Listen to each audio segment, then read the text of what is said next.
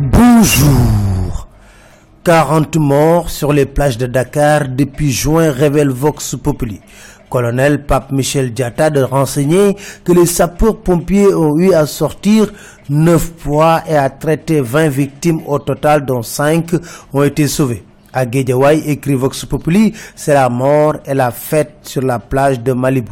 Aïda Jawara, maire de Golfe Sud, de dire on fait de notre mieux, mais ils sont toujours au rendez-vous avec la mort. Moussassi, maire des parcelles de se veut plus catégorique en déclarant on ne peut pas se battre contre les gens pour les empêcher d'aller à la plage. Dans le quotidien, Ali déclare il ne faut pas aller sur les plages interdites, un point, c'est tout. Fin de la pénurie d'eau, le Premier ministre salue les améliorations dans la fourniture d'eau, écrit le quotidien. En attendant, il boit son vin, date à laquelle il avait promis la fin de la pénurie. Dans Vox Populi, il solde ses comptes en lançant des pics à Abdoul Mbaye.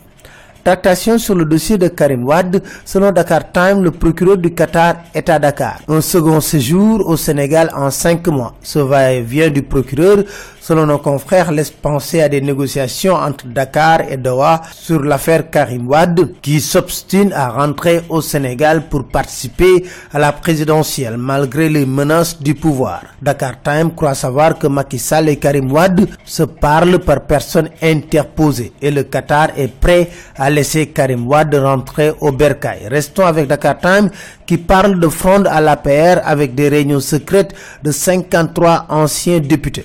Le quotidien nous parle de la collecte des signatures pour le parrainage. Pour Alingou trois mois suffisent pour obtenir le nombre de signatures.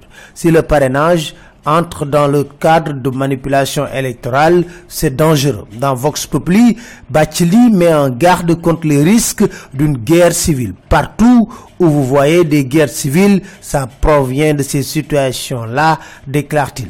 Au passage, écrivent les échos, Bacheli a asséné encore ses vérités sur le procès Khalifa Babagar Sall, pénurie d'eau, dialogue sur le gaz et le pétrole, et c'est pour pilonner le régime de Macky Sall.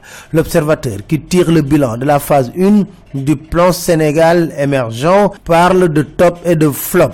Plusieurs projets sont encore en attente. Ibrahim Ouad du Boss parle de niveau de réalisation des engagements financiers de 159,32% lourde créance de l'État. Le supérieur privé a décidé de fermer la porte aux bacheliers, révèle le quotidien. Suleiman Teliko, le président de l'UMS, est en colère contre Cheikh Bambadje. Il déclare dans l'Observateur les propos de Cheikh Bambadje sont intolérables et ne devraient pas rester impunis. Selon les échos, aux États-Unis, un détracté a menacé de tuer Trump et de faire sauter l'ambassade du Sénégal. Il a été arrêté par les services secrets américains suite à une dénonciation. 叫 Restons avec les échos où Pape Diop promet un mandat unique de 5 ans s'il est élu et d'écarter sa famille du pouvoir. Sanctions pécuniaires de CNG, selon les échos, un a été délaissé de 810 000 francs CFA, Bombardier perd 660 000 francs CFA.